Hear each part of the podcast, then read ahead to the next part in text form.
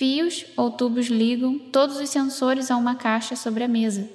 A cônsul lê as perguntas para mim, traduzidas para tcheco. A resposta é sim, não. São cerca de 30 questões e elas me são apresentadas duas vezes, em ordem diferente. Todos eles apontam para uma coisa: a morte violenta de Miroslav. Olá, operários! Sejam bem-vindos de volta ao Fábrica de Crimes. Eu sou a Rob. E eu sou a Mari. E infelizmente o Brasil foi eliminado da Copa do Mundo. E a gente tá gravando esse episódio alguns dias depois da nossa derrota pela Croácia. E operários, mil desculpas pelo timing, mas eu preciso anunciar que o caso de hoje se passa lá. Sim, na Croácia. Cara, eu não acredito que você tá fazendo isso com a gente. Croácia, né? Não basta ter perdido pra ela. Mas em minha defesa, eu comecei esse roteiro muito antes de saber que ia ter jogo do Brasil com a Croácia. E eu achei esse caso aqui, gente, pasmem, no TikTok. E eu tô me sentindo muito jovem falando isso. Eu tava lá no TikTok vendo um vídeo sobre uma fobia que eu tenho e que se chama talassofobia. Você já ouviu falar, Mari? Eu sei que você tem, então eu sei o que que é. Mas, assim, não me espanta você procurando esse tipo de vídeo na internet. Pois é, a talassofobia, ela é comumente descrita como medo do mar. Mas na verdade ela não é tão simples assim. Na verdade ela é uma ansiedade que pode ter vários graus, né, diferentes com relação a situações envolvendo o mar. E eu explico. E para isso eu vou usar o meu caso como exemplo. Eu, Rob, eu não sinto desconforto em ver a imensidão do oceano ou com a ideia de que a gente não conhece muita coisa. E eu sei que isso, por si só, já deixa muita gente agoniada, né? E até angustiado. Mas eu tenho muito medo da escuridão do oceano. Sabe quando os mergulhadores descem numa profundidade bizarra, ao ponto de perder a visibilidade? Cara, sim. Isso para mim não dá. Só de ver uma foto eu fico incomodada. E tem uma foto em particular que sempre aparece na internet quando a gente procura talassofobia, e eu sei que muita gente vai achar essa foto, assim, básica, né? Que não é muito assustadora, mas para mim é a pior foto. Mário, eu mandei aí o link, dá uma olhada. Cruzes. eu odeio essa foto, tenho muito medo, cara, muito medo. Tá, eu entendi o que você quis dizer, assim, operários. A foto é de. Cara, é uma criança inocente numa boia amarela no meio do mar sorridente, só que dá pra ver todas as tonalidades da água, né? Desde a superfície até bem fundo, bem escuro. Tipo, a criança tá super de boa na superfície. Mas a gente que tá vendo a foto, não. Definitivamente não. Mas vamos mudar de assunto. E a gente vai então agora para mensagem do operário. E a mensagem de hoje é da operária e professora Lígia. Oi meninas, eu sou a Lígia aqui de Curitiba. Quero dizer que sou muito, muito fã do podcast é, sou 100% operária, gosto muito do trabalho de vocês, acho vocês super sérias, super respeitosas com todos os casos e sou apaixonada pelo sotaque de vocês também. Sou tão operária que eu até indico para os meus alunos ouvirem o podcast. Beijo, continue fazendo um trabalho ótimo. Muito obrigada pela sua mensagem, Lígia. A gente fica super feliz de saber que você fala do Fábrica para os seus alunos. E, sério, isso é muito além do legal pra gente. Verdade. Um beijo para você e para os seus alunos também. Então, escutem a professora de vocês, hein? E no episódio de hoje, Mistério Submerso ou Pogânica Bay Cave.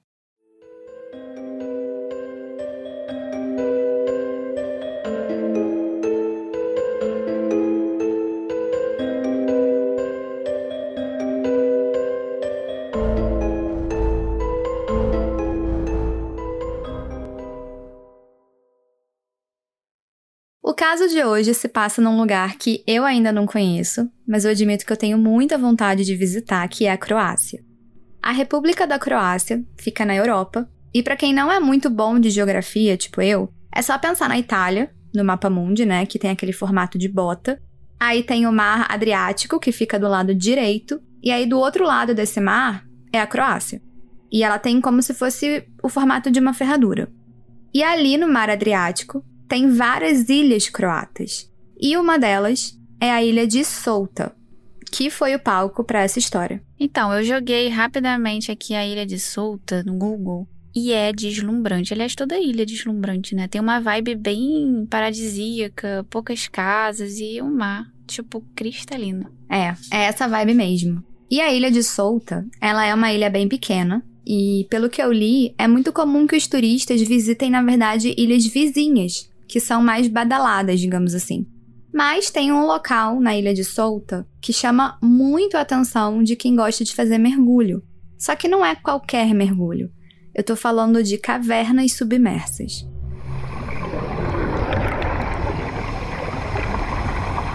Eu, Rob, particularmente morro de medo dessas coisas.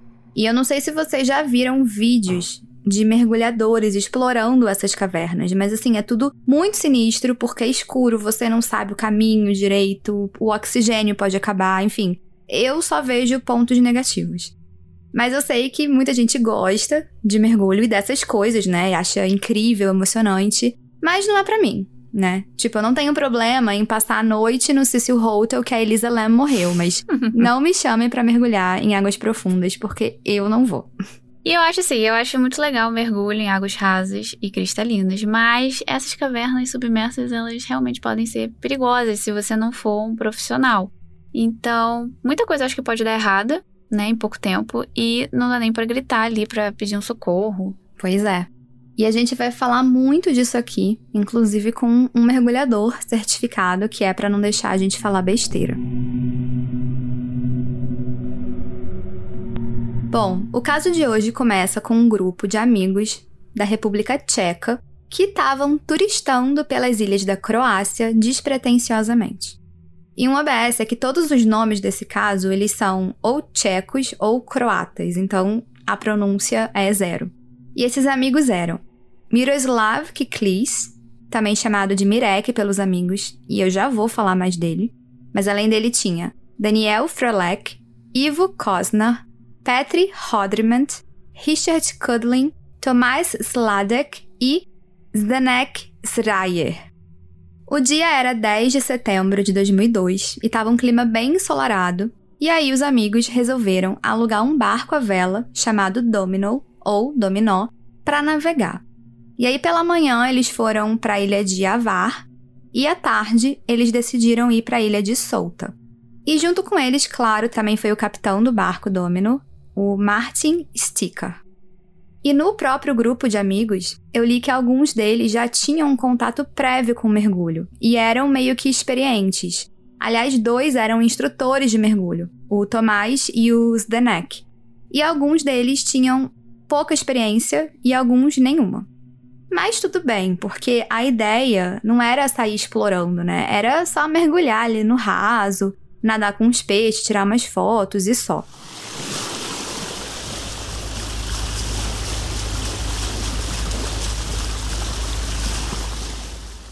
Como eu disse, uma das pessoas do barco era o Miroslav, e o Miroslav ele era um tcheco de 31 anos. E ele não era mergulhador profissional, na verdade ele era chefe de cozinha, mas ele era um desses que já tinha tido bastante experiência com mergulho, e ele amava mergulhar. Por isso mesmo, quando os amigos dele começaram a preparar o jantar ali a bordo do Domino, ele resolveu que ele ia fazer um mergulho inicial ali na ilha de Solta só para dar uma olhadinha nas redondezas.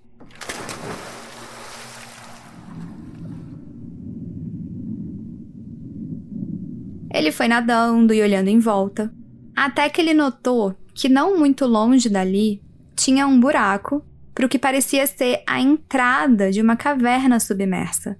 Mas assim, era muito pequeno mesmo, tinha uns dois metros de diâmetro. Dá só uma olhada, Mari. Então, essa foto já tá no nosso Instagram, arroba podcast Fábrica de Crimes, para vocês verem. E é sim um buraco bem estreito e eu jamais pensaria em entrar ali porque eu teria risco de ficar presa, não sei, parece que é bem escuro. É, eu jamais gostaria de entrar ali. Mas o Miroslav, ele pensou diferente. Ele não pensou cruzes, um buraco no meio do oceano.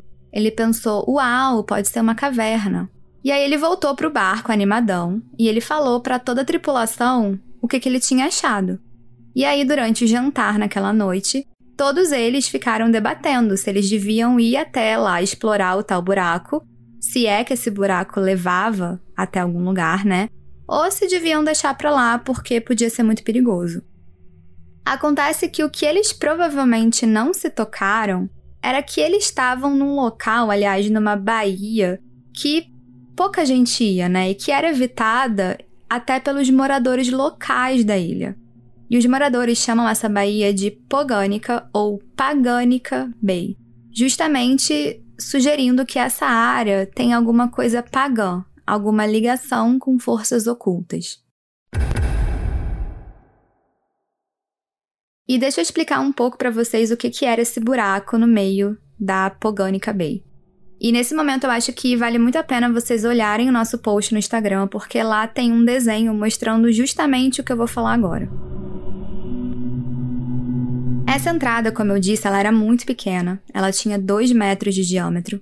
E aí ela continuava por um corredor super estreito, que tinha uns 10 metros, e aí depois se dividia em dois possíveis caminhos. Você podia virar para a esquerda e cair direto numa primeira caverna submersa chamada de Câmara Rasa e que tinha profundidade de 36 metros. Ou você podia seguir para a direita por um corredor também super estreito que se estendia por uns 15 metros e aí cair na Câmara Profunda, que era bem maior do que a Câmara Rasa e tinha profundidade de um pouco mais de 57 metros. E essas duas câmaras juntas compõem o sistema da caverna submersa, que é conhecida como Pogânica Bay Cave. E essa caverna é cheia de um lodo fino, que quando ele é movimentado, reduz a visibilidade da pessoa para quase zero. Então, mesmo se o mergulhador usar uma lanterna, ele ainda assim não vai conseguir ver nada. Fora que os dois corredores que ligam as câmaras que eu falei, né? Eles não são assim retos e simples. Eles são super complexos e cheios de curva, o que torna a chance de se perder muito alta. Um ótimo lugar para ir, só que não. Só que não. Só que a gente está falando de um grupo de pessoas que tinham muito interesse em mergulho. E eles ficaram, sim, muito curiosos, né? Tão curiosos quanto Miroslav. O grupo então decidiu que o mais prudente, já que eles estavam tão curiosos, era mandar uma dupla ir lá na frente dar uma olhada no interior para ver se, um, realmente era uma caverna, né? Porque podia ser um buraco que não dava em nada. Alguns deles até apostavam que era uma cova rasa. E dois, ver se, caso fosse uma caverna, se era seguro que eles fossem explorar ela.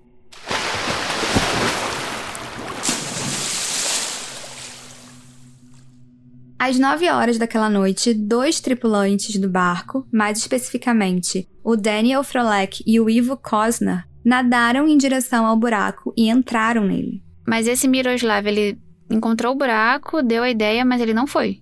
Isso. O Miroslav, ele não foi fazer esse reconhecimento do local. Mas ele ficou ali por perto, né, mais na parte rasa, observando o Daniel e o Ivo entrarem no buraco.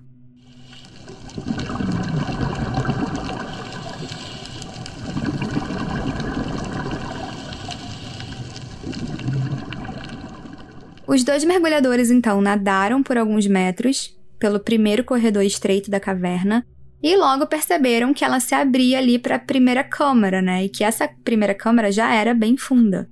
Isso porque eles nem viram que tinha uma segunda que era ainda maior. E eles foram bem racionais, concordaram que definitivamente aquilo era uma caverna, mas não. Não valia a pena explorar porque ela era muito complexa e funda e eles não tinham os equipamentos certos para isso. E uma coisa que eu não sabia é que existe equipamento de mergulho e equipamento de mergulho em cavernas, e eles não tinham esse tipo.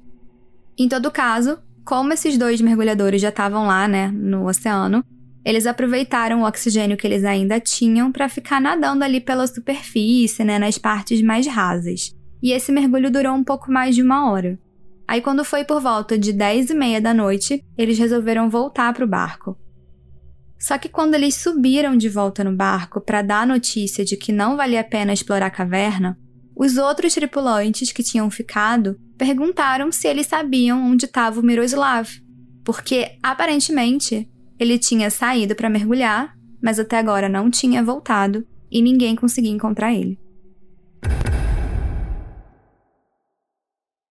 O Daniel e o Ivo confirmaram que o Miroslav não estava com eles, e todo mundo ficou preocupado, né, achando que ele devia ter entrado na caverna por conta própria, e não avisou ninguém, e não tinha nenhum equipamento adequado para isso. Fora que se ele foi mais ou menos na mesma hora que os outros mergulhadores, então ele devia estar tá ficando quase sem oxigênio, né? Com certeza, e essa era a maior preocupação. Ele estava com um cilindro de ar de 15 litros pressurizado a 200 bar. Lembrando que quanto mais fundo, mais rápido é o consumo de oxigênio. E alguns minutos depois, às 10h46, o Daniel e o Ivo decidiram voltar até a caverna para ver se eles encontravam o Miroslav por lá. Dessa vez, eles usaram um cabo de segurança e levaram lanternas. Eles então entram na caverna de novo e nadam o mais fundo que eles têm coragem, mas eles não veem nenhum sinal do amigo. E agora o desespero era muito grande, porque se o Miroslav estava dentro da caverna ou em qualquer outro lugar debaixo d'água, o oxigênio dele ia acabar muito em breve. O Daniel e o Ivo voltaram para o barco e o grupo de amigos então começou a procurar sinal para ver se eles conseguiam ligar para alguém. E no primeiro momento eles tentaram sem sucesso falar com mergulhadores mais experientes da região, mas no final eles acabaram ligando para o número de emergência 9155 da polícia de Split, que é uma cidade na costa da Croácia.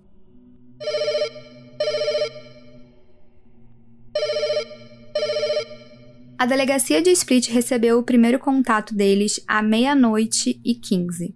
E no outro lado da linha, a polícia mandou eles ficarem esperando no barco e avisou que eles iam mandar um grupo de policiais mergulhadores experientes para começar as buscas. Só que isso, infelizmente, só aconteceu no dia seguinte, o que eu achei muito demorado. Ainda mais se tratando de oxigênio limitado, né? Na verdade, o tanque do Miroslav ele dava para no máximo duas horas, e isso a depender das condições que ele estava. É, então aí você já imagina a aflição do grupo. Eu não sei como é que a polícia da Croácia lida com essas situações, mas eles deviam ter enviado logo, né, uma equipe imediatamente, pelo menos por conta dessa questão do oxigênio. Sim. Um grupo de amigos então ancorou o barco logo acima da Poganica Bay Cave, e como você pode imaginar, eles passaram o resto da noite em claro. A noite virou dia, e pela manhã do dia 11 de setembro, os policiais mergulhadores finalmente chegaram e nisso já era por volta de 8 da manhã. Só que não era uma equipe de policiais super treinados, né? Na verdade, eram dois policiais chamados Oliver Marik e Bernard Magic, que não tinham nem o equipamento necessário para mergulhar. Por exemplo, eles não tinham aquele cabo de segurança padrão. Na verdade, o que eles tinham era uma corda velha numa espécie de carretel. Nem lanterna eles tinham. Ou seja, além de toda essa demora, o grupo de amigos também teve que emprestar o equipamento para que os policiais pudessem começar as buscas. Por volta de 8 e meia da manhã, os policiais mergulharam, usando o cabo de segurança, e tudo que o grupo de amigos tcheco né, podia fazer era esperar e rezar para que o pior não tivesse acontecido com o Miroslav. 90 minutos depois, ou seja, uma hora e meia depois do mergulho dos policiais, um deles volta ao barco. Esse policial, que era o policial Oliver, ele estava completamente desnorteado e afetado pela chamada DD, ou doença da descompressão. E para explicar isso, a gente convidou o Rael Matos, que é certificado pela PAD, a Professional Association of Diving Instructors, como mergulhador recreacional avançado de águas abertas. E talvez vocês reconheçam a voz do Rael, porque volta e meia ele aparece aqui nos episódios, quando a gente precisa de uma voz masculina, né? Aqui no Fábrica ele já foi piloto de avião, assassino, policial, enfim. Oi, operárias. Sou eu aqui de novo. É, dessa vez eu não sou um personagem aqui do Fábrica, dessa vez sou eu mesmo. É, eu fui chamado aqui para falar um pouco sobre a, a, minha experiência como mergulhador e como que a gente lida com a questão da pressão e da descompressão. A doença da descompressão, na verdade, é mais uma doença do nitrogênio, a relação de como que esse gás nitrogênio é afetado por altas pressões dentro do fundo do mar. Para quem não sabe, a gente está no nível do mar, então a gente tem uma pressão atmosférica aqui no nível do mar. Quanto mais você sobe, menos pressão tem, porque tem menos ar em cima de você. Por isso que o ar fica até mais difícil de ser respirado em cima, porque ele está mais rarefeito. E no fundo do oceano é o contrário. quanto mais a gente desce, quanto mais, profundo, mais profundo o mergulho é, maior é a pressão atmosférica sobre o nosso corpo. A cada 10 metros que a gente desce, é mais um ATM. Então, um mergulho a, 20, a 10 metros é como se tivesse o dobro da pressão atmosférica que a gente sente. Então, isso é sobre a pressão.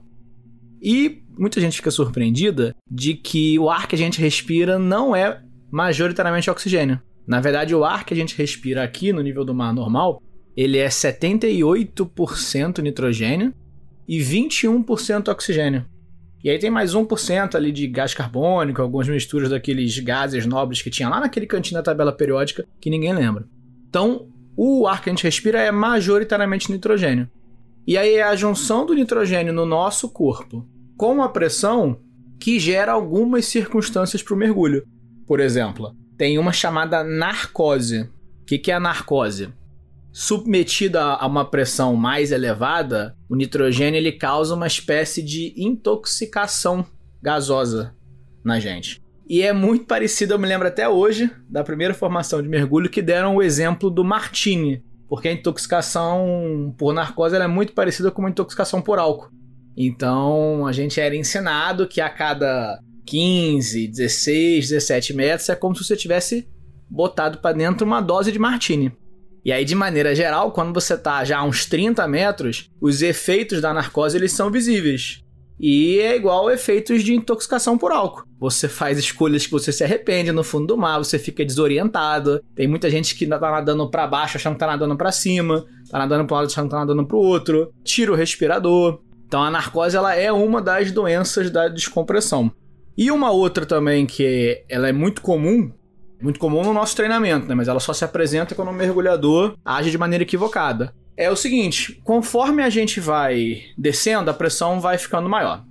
Quando a pressão está maior, aquilo que está sobre aquela pressão diminui de volume. Então vamos supor que quando você puxa o ar, você puxa, vamos supor, 10 moléculas de nitrogênio, por exemplo. Isso no nível do mar. Se você está mais profundo, as moléculas estão menores e você puxou mais moléculas de nitrogênio. Isso você está lá a 30 metros, a 40 metros. Se a gente sobe muito rápido, o nitrogênio que está no nosso corpo, ele não tem tempo de se adaptar à pressão. E aí ele causa, quando ele volta ao tamanho normal, ele causa uma série de problemas no corpo humano. Ele pode causar, em casos mais leves, dor nos músculos, ele pode causar é, visão turva, ou ele pode causar, nos piores casos, um AVC. É como se aquela bolha de nitrogênio, como se ela, quando ela aumenta muito de tamanho, voltando à superfície, ela pode romper um vaso sanguíneo. Isso acontece porque o nitrogênio a gente não consome tanto, o corpo não consome tanto. Então o oxigênio que a gente está consumindo mergulhando, ele é utilizado pelo corpo. O nitrogênio não, então ele fica acumulado ao longo do, do mergulho, de, dizendo de maneira geral. E aí é por isso que todo mergulhador carrega uma tabelinha onde a gente tem ali o tempo que a gente ficou na profundidade XYZ. E aí a gente tem um cálculo de quando a gente for subir, a gente tem que parar a. Vamos supor que eu fiz um mergulho a 30 metros. Eu tenho que parar a 21 metros e ficar 3 minutos esperando. Aí depois eu subo para 16 metros, eu tenho que ficar um minuto esperando. Aí depois eu posso subir direto.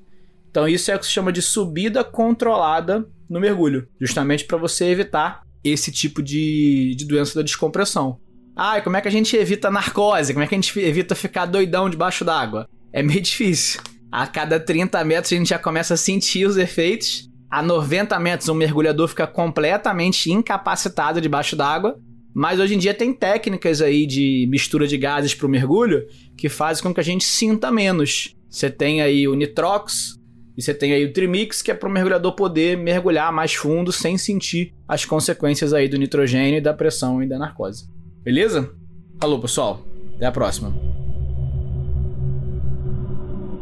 Bom, o policial Oliver estava sofrendo dessa doença da descompressão, então ele foi socorrido imediatamente e levado para o hospital. E eu li que ele teve que passar vários dias na câmara hiperbárica até que ele pudesse se sentir melhor. Só que eu falei que foram dois policiais mergulhadores, né? O segundo, que se chamava Bernard, né, e tinha só 27 anos, infelizmente nunca voltou até a superfície. Algumas horas depois, quando era meio-dia e meia, uma nova equipe de policiais mergulhadores foi enviada até a Poganica Bay Cave. Dessa vez, pelo menos, né, eles tinham os equipamentos adequados e a equipe era um pouco mais preparada. E um detalhe que a polícia reparou de cara é que no barco Domino, perto da proa, tinha uma mancha vermelha, que possivelmente seria sangue. E amostras foram imediatamente coletadas e mandadas para o laboratório junto com algumas facas que também foram encontradas ali pelo barco. Um policial dessa nova equipe leva então um grupo tcheco de volta para a ilha de Avar e o resto dos policiais fica lá, na ilha de Solta, para procurar pelas então duas pessoas desaparecidas, o Miroslav e o policial Bernard. Enquanto as buscas eram feitas, o grupo de amigos esperava super ansioso em terra firme. E para piorar tudo, eu li um relato do Tomás, né, um dos amigos mergulhadores, falando que assim que eles pisaram na ilha de Avar, eles viram jornalistas saindo em barcos, correndo até a ilha de Solta para poder cobrir os desaparecimentos. Então, assim, não perderam tempo em busca de, tipo, um furo, né? De reportagem. Porque acho que não é todo dia que um tcheco e um policial desapareciam depois de um mergulho. Eu imagino que a imprensa tenha realmente ficado bem em cima. Sim. E o Tomás conta que ele e os amigos eles foram filmados sem permissão. Só que eles estavam tão atordoados com os desaparecimentos que eles nem conseguiram reagir. Da ilha de Avar, eles são levados para a cidade de Split, e lá eles já vão direto para a delegacia para prestar depoimento. E de novo, aqui as coisas parecem um pouco improvisadas, porque não tinha ninguém na delegacia que falasse tcheco. Por isso eles tiveram que buscar um casal que entendia a língua, tipo, aleatoriamente, para poder ajudar com a tradução, né, entre o grupo e a polícia. E cada um do grupo foi então levado para uma sala e interrogado separadamente. Enquanto isso, as buscas seguiam lá na Poganica Bay Cave, só que dessa vez com resultados. E aqui a gente tem que lembrar da explicação do sistema da caverna que eu dei antes, então voltem lá naquele esquema que tá no post do Instagram. Isso porque o corpo do policial Bernard foi encontrado na câmara rasa, numa profundidade de 24 metros. Tá, e o que aconteceu com ele exatamente? Então, pelo que deu para perceber, ele tinha se afogado, só que ele e o outro policial, né, o policial Oliver, eles tinham mergulhado com cabo de segurança. Então, muito provavelmente, ele deve ter, sem querer, soltado o cabo, e aí ele acabou se perdendo até o oxigênio dele acabar. Mas e o Miroslav foi encontrado? O Miroslav foi outra história. Ele foi sim encontrado, e ele também estava sem vida, só que as condições eram um pouco diferentes. O policial Bernard ele estava na câmara rasa, mas o Miroslav ele foi encontrado no fundo da câmara profunda. O corpo dele estava a 54 metros de profundidade, o que é bastante coisa. Só que uma coisa não fazia sentido. Num primeiro momento, a equipe de resgate pensou que a mesma coisa tinha acontecido com ele, né? Que ele devia ter se perdido, que não era difícil de acontecer na caverna e acabado sem oxigênio. Ele foi encontrado deitado de costas e a máscara de mergulho dele, o regulador de respiração e uma lanterna estavam próximos a ele. Só que quando os policiais se aproximaram do corpo, eles viram que no peito dele, bem próximo ao coração, tinha uma faca cravada. E com isso, as buscas pelo mergulhador desaparecido acabaram se tornando uma investigação criminal.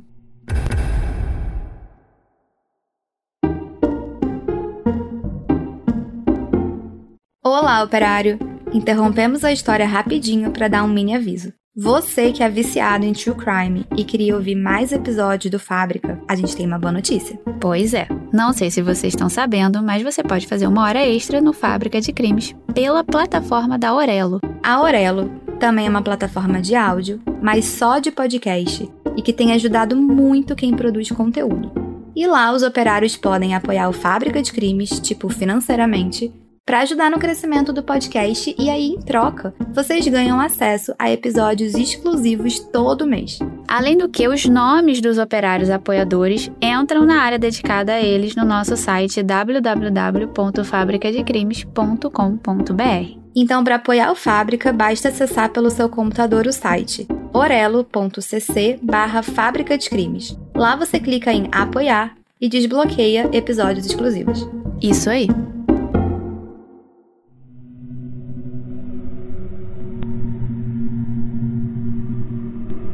Quando a equipe policial voltou com os corpos do Miroslav e do policial Bernard, toda a tripulação, que lembrando estava na delegacia prestando depoimento, parecia surpresa com a facada sofrida pelo amigo. E aí, se até então os depoimentos eram mais para ajudar nas buscas, agora já tinham ganhado uma outra conotação. Até porque era uma investigação criminal. Nesse momento, a cônsul da República Tcheca na Croácia chega na delegacia e começa a conversar com os policiais e com um grupo de amigos para entender a situação. E aí ela ajuda bastante na comunicação tcheco-croata, né? E ela consegue convencer os policiais a deixar o grupo de amigos ligar para a mãe do Miroslav, para poder dar a triste notícia da morte dele. É, porque por pior que seja a situação, era melhor ela ouvir isso de alguém conhecido do que da polícia croata que nem falava a língua dela. Com certeza mesmo eles sendo ali os principais suspeitos.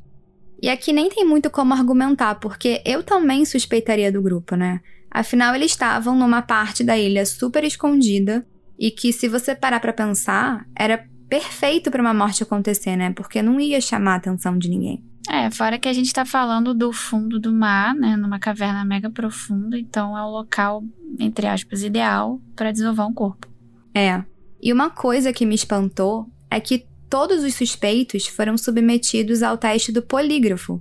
E uma coisa que a gente sempre comenta aqui é como esses testes, na verdade, são inconclusivos, né? É, exatamente. Apesar do teste do polígrafo não ser usado aqui no Brasil e não valer como prova, outros países usam bastante, a gente sabe, em todo caso, né? Se você estiver fora do Brasil e for solicitado a fazer o teste, não recomendamos que você aceite fazer, porque a chance de erro por nervosismo é muito grande.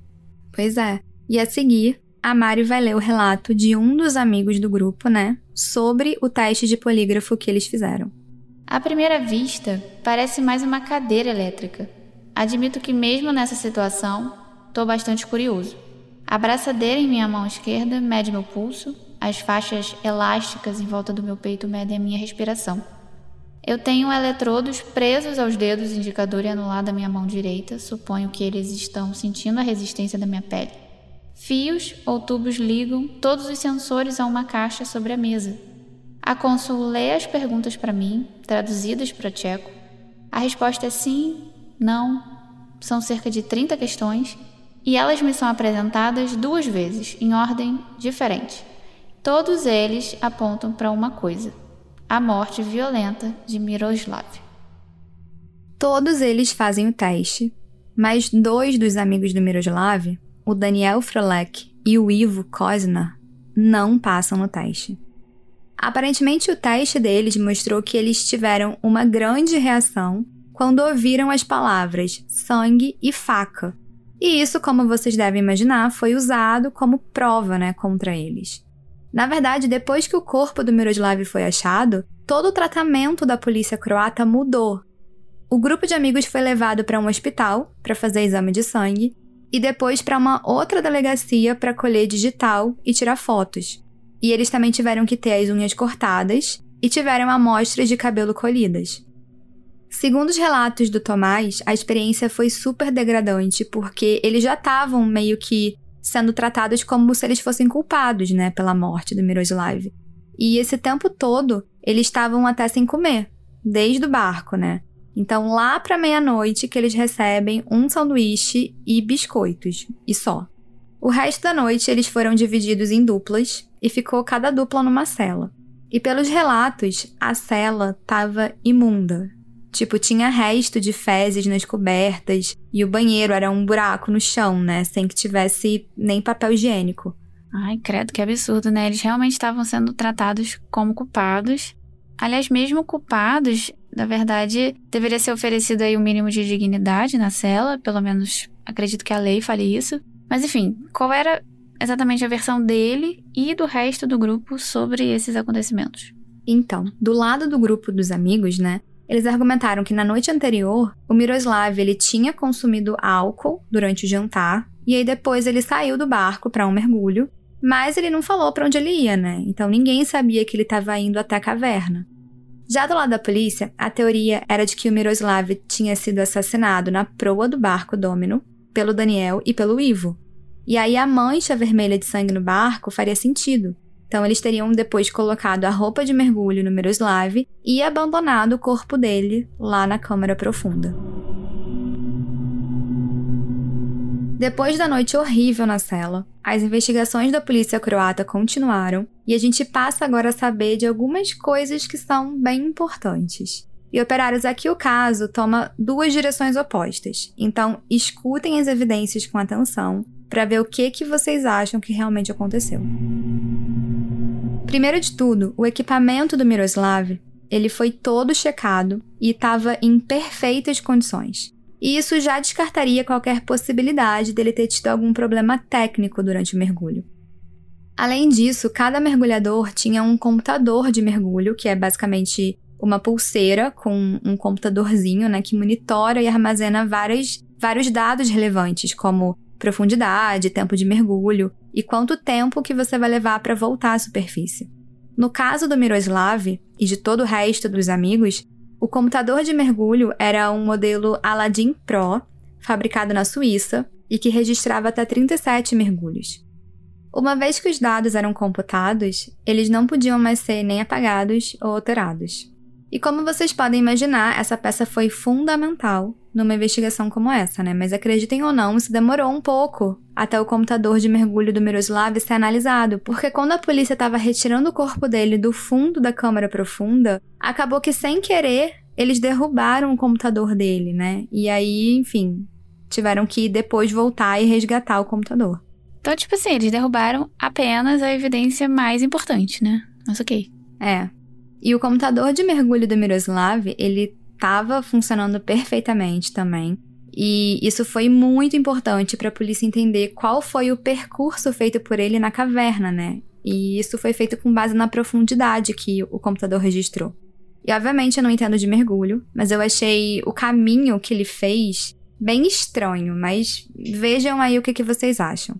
Bom, e o que se sabe é o seguinte, e aqui voltem lá naquela foto do mapa da caverna. Primeiro ele entrou na caverna e direto ele já desceu assim super rápido até a profundidade quase máxima. E ele ficou ali por volta de 50 metros de profundidade, né? Lá na câmara profunda, o que já é bem extremo. Aí, a partir dessa profundidade, ele vai calmamente subindo em direção à superfície, só que ele nunca chega a sair da caverna, né? O que leva a crer que talvez ele tenha se confundido na volta. Ao invés de pegar a saída à direita, ele foi parar na câmara rasa, à esquerda. E aí ele ficou na câmara rasa em torno de 35 minutos nadando. E aí, de novo, ele talvez erre o lado né, do corredor e em vez de sair, ele acaba voltando para a câmara profunda. E aí, lá na câmara profunda, é possível saber que ele ficou parado por cerca de 5 minutos. E aí, talvez ele tenha ficado pensando em qual direção tomar, não sei. E aí, do nada, ele desce muito rapidamente até o fundo da câmara. Tá, mas o que, que essa descida repentina até o fundo significa? Será que não foi nesse momento que ele levou a tal da facada? E isso meio que provaria que ele não tinha sido assassinado na proa do barco e depois sido arrastado até a câmara profunda. Olha, isso faz bastante sentido. E foi inclusive o que o Daniel e o Ivo argumentaram, né, como defesa. Eles falaram que essa descida abrupta aí no final, né, não significava que o Miroslav foi assassinado mas sim que ele tinha tirado a própria vida. Mas era uma teoria completamente diferente, né? Porque até então a polícia estava zero trabalhando com um cenário de suicídio. Sim. E nessa altura, os outros amigos já tinham sido soltos, mas o Daniel e o Ivo eles estavam sendo mantidos presos, né? Só que, em todo caso, todos eles estavam com os passaportes confiscados e eles não podiam sair da Croácia até o julgamento que estava marcado para acontecer dali a alguns dias. E durante esse tempo, um grupo de amigos tcheco soltou uma nota oficial na imprensa falando do que, que eles achavam que tinha acontecido, né? Que era essa teoria aí do suicídio.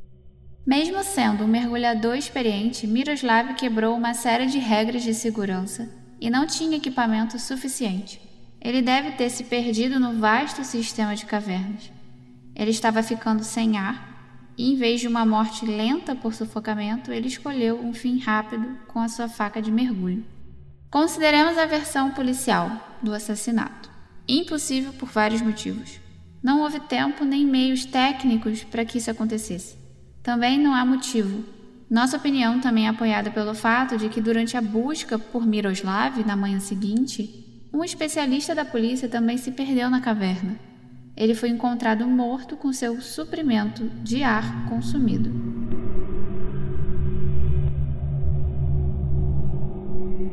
Só que a resposta da polícia era que esse argumento deles era falho, porque seria muito difícil furar a roupa de mergulho que é feita de neoprene debaixo d'água. É, mas não é impossível, né? É, não seria impossível.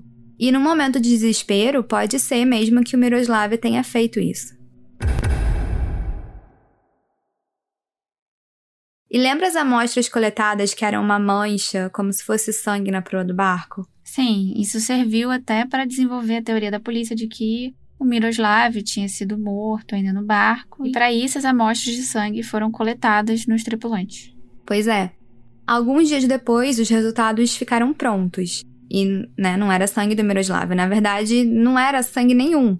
Era resquício de tinta vermelha que devia ter vazado de algum equipamento antigo, sei lá. Não era sangue. Além disso, o laudo pericial ficou pronto e concluiu que o Miroslav morreu da combinação da facada e do afogamento depois de dois minutos da facada. E nessa altura, ele já estava ali debaixo do oceano há uns 44 minutos. A hora estimada da morte dele foi de 9h59, e isso mostrava que ele oficialmente morreu debaixo d'água. A facada foi dada por cima da roupa de neoprene e o corpo não tinha mais nenhum ferimento. A autópsia procurou bem detalhadamente por ferimentos, principalmente nas mãos dele, porque isso mostraria que o Miroslav teria tentado se defender de algum tipo de ataque. Então, com base no laudo pericial, o Departamento de Medicina Subaquática e Hiperbárica do Instituto Médico Naval e o Departamento de Medicina Forense do Centro Hospitalar da Universidade de Split, na Croácia, publicaram um artigo científico intitulado Mergulhador com uma faca em seu peito: Homicídio ou Suicídio. E esse paper ele é super completo porque eles fizeram um estudo do caso do Miroslav com base nesse laudo pericial e chegaram à seguinte conclusão. Achamos que a vítima devia estar em uma situação realmente desesperadora, da qual não via saída. Ele estava com muito pouco ar e conseguiu ler isso em seu medidor de pressão. Ele estava tendo muitas dificuldades para respirar, sabia que estava sob as pedras e não via saída. O alarme do computador de mergulho estava ligado e ele enfrentava uma longa descompressão de 96 minutos para a qual não tinha ar suficiente. Por mais extremo que isso possa ser, é bem possível que o Miroslav tenha optado por dar uma facada no próprio coração para não ter que sofrer a dor do afogamento. Nada além do desespero dele leva a crer que ele tenha feito isso premeditadamente, né? Como eu disse no início do episódio, o Miroslav ele tinha 31 anos, trabalhava como chefe, era saudável e tinha algum conhecimento de mergulho mas não o suficiente para conseguir se salvar daquela situação na Pogânica Bay Cave.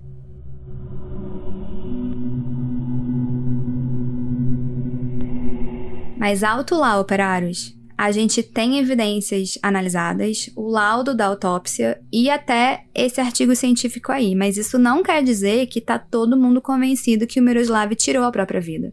Tem muita gente que olha para esse caso e pensa em algumas possibilidades. Uma eu acho improvável, e a outra eu não duvidaria, porque depois de tantos episódios do Fábrica, nada me surpreende mais. A primeira possibilidade é que o Miroslav tenha, sim, sido esfaqueado no barco, e aí alguém levou ele para dentro da caverna e simulou todo aquele percurso louco, né, justamente para parecer que ele acabou se perdendo e ficou sem ar e morreu. Essa hipótese eu acho um pouco improvável, porque para alguém fazer isso, ia ter que ter levado ele até a câmara profunda. E pelo que eu li, não teria como essa pessoa ou pessoas, né, voltarem para o barco tranquilamente sem sofrer com ADD, né, a despressurização. Já a outra hipótese é que ninguém teria se dado ao trabalho de fazer esse percurso todo com o corpo. Alguém poderia simplesmente ter tirado o computador de mergulho do pulso dele e substituído por outro computador adulterado e abandonado ele direto na câmara profunda. Eu já acho essa hipótese um pouco mais crível, porque apesar do computador em si não ser facilmente alterável, é muito fácil enganar ele. Tipo, eles poderiam ter amarrado o computador em alguma coisa pesada e aí irem descendo com uma corda até as profundidades desejadas serem alcançadas. E isso também explicaria o percurso, né, mais esquisito ali que o computador do Miroslav registrou.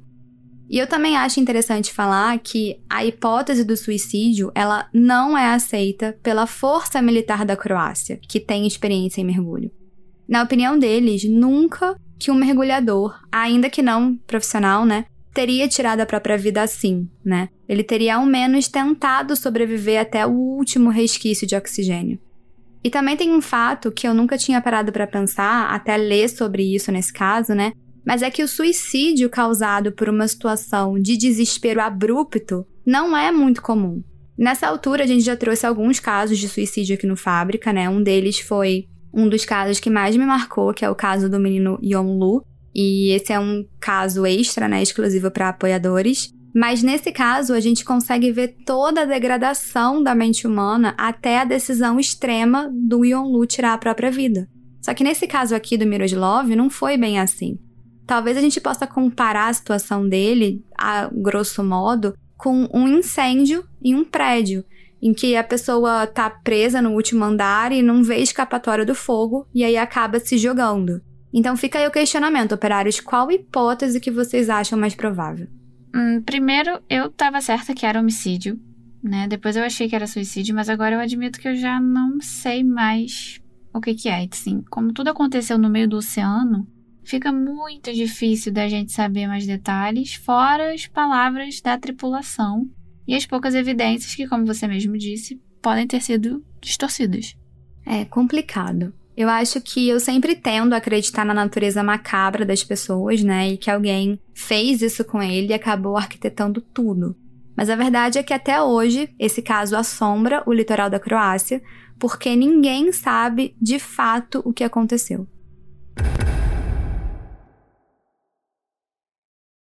Tá, e como é que ficaram os amigos detidos, né? O Daniel e o Ivo? Depois das evidências e de cinco semanas presos no país, né, na Croácia, eles acabaram sendo soltos e não foram processados por nada. Pouco tempo depois, eles foram postos em liberdade e receberam a sugestão, entre aspas, de sair do país imediatamente por questões de segurança. Isso porque, segundo Daniel, algumas pessoas vieram ameaçar eles por acharem que eles eram os assassinos e que tinham escolhido a Croácia justamente para poder matar e desovar o corpo facilmente. Então, assim, é como se os croatas tivessem levado pro pessoal, né? Tipo, você veio até o meu país para cometer um crime e acha que vai ficar ileso. Pois é. E o grupo todo recebeu o passaporte de volta, né, que estava com a polícia, e aí eles voltaram para Praga, na República Tcheca, com uma pessoa a menos, né, claro. E o grupo todo disse em reportagem que não pretendia voltar tão cedo para a Croácia e que o Daniel e o Ivo planejavam processar alguns jornais por publicarem matérias acusando eles sem provas, e eles descreveram a mídia croata como uma mistura de estupidez e preconceito. Mas até onde eu vi, até hoje pelo menos, não existe nenhuma ação judicial oficial. Depois dessa tragédia, ou crime, né? A gente não sabe. Uma placa de alerta foi colocada na entrada da pogâmica Bay Cave.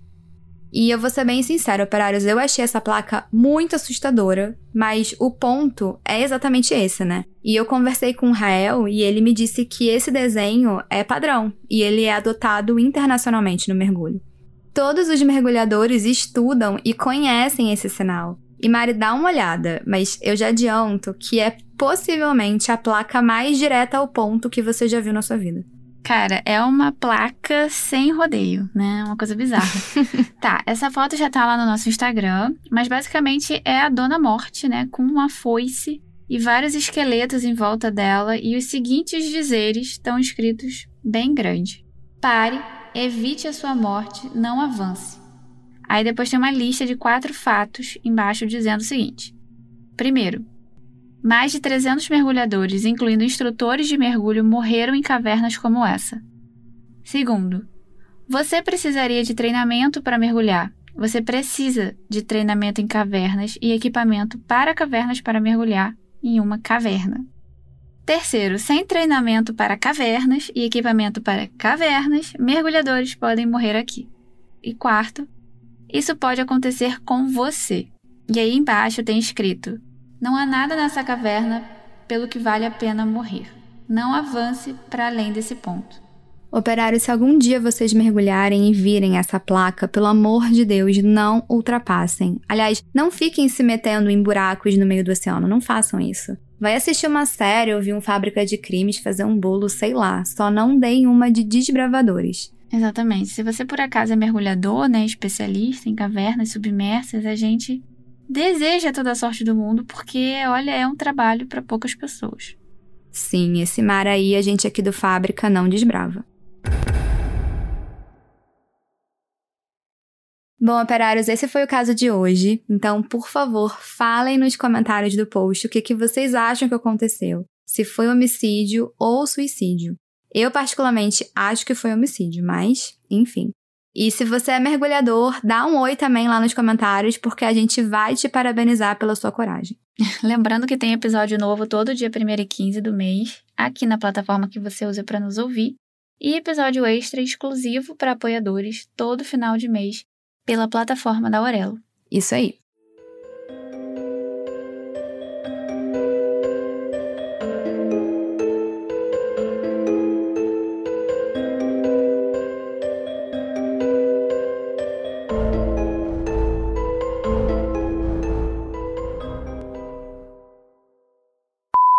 Mário, mandei aí o link, dá uma olhada. Pera aí que o link não está abrindo.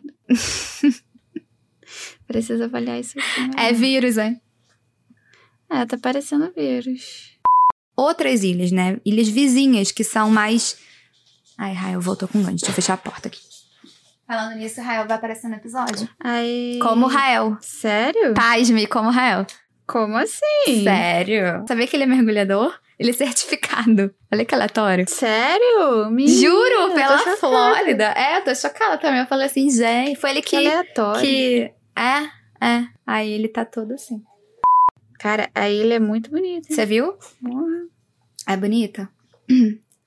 Você vai botar aquela sonoplastia de bolhas? Glu, glu, glu. Isso aí. Então, eu, é, eu deixei meio que ó, liberdade artística pro Vitor, entendeu? Porque, Ok. Tipo, não tem vozes, tipo, não tem áudio nesse, nesse episódio. Então eu falei assim, Ok. é, Confiamos no bom senso do, do nosso a editor. estética auditiva do Vitor. Esse Miroslav, então. Ah, peraí. é, Tá, mas. Miroslav, então. Ah. É. Tá me lembrando Morte no Nilo. Cruzes. É um livro, né? É, da Agatha Christie, aquele filme. Que é. É, é o livro, tem um filme. Sabia que a gente recebeu esse livro? Tem aqui. Sim. Ah, é alguém morre no, no barco. Eu não sei se é isso. Alô? Alô? Alô? Caiu. Então, pelo que eu pude perceber, ele tinha se afogado. né? Eu, eu pude perceber, ótimo. E uma vez que os dados eram computados. Que é isso? A máquina ela vai acabar, calma. Ah, tá. Ela é, ela é bem musical. Então ela vai ficar tocando. Acabou. Dias depois, né? No caso. Tá, sou eu? É você. Ah, tá. É tipo, contém ironia ali. Eles derrubaram apenas a evidência mais importante. É, eu percebi. É, mesmo sendo um mergulhador experiente, o Miroslav. Ai, não, pera, pera. Isso isso aí é a nota. Esqueci de falar. Isso aí você tá lendo. Esqueci de colocar entre aspas. Deixa eu colocar aqui. É uma notinha na imprensa, isso. Pode ler. Rapidão, só fechar a porta aqui, que, que tem uma voz aqui. Ai, voltei. Mais alto lá, operários. Este podcast foi editado por Vitor Assis.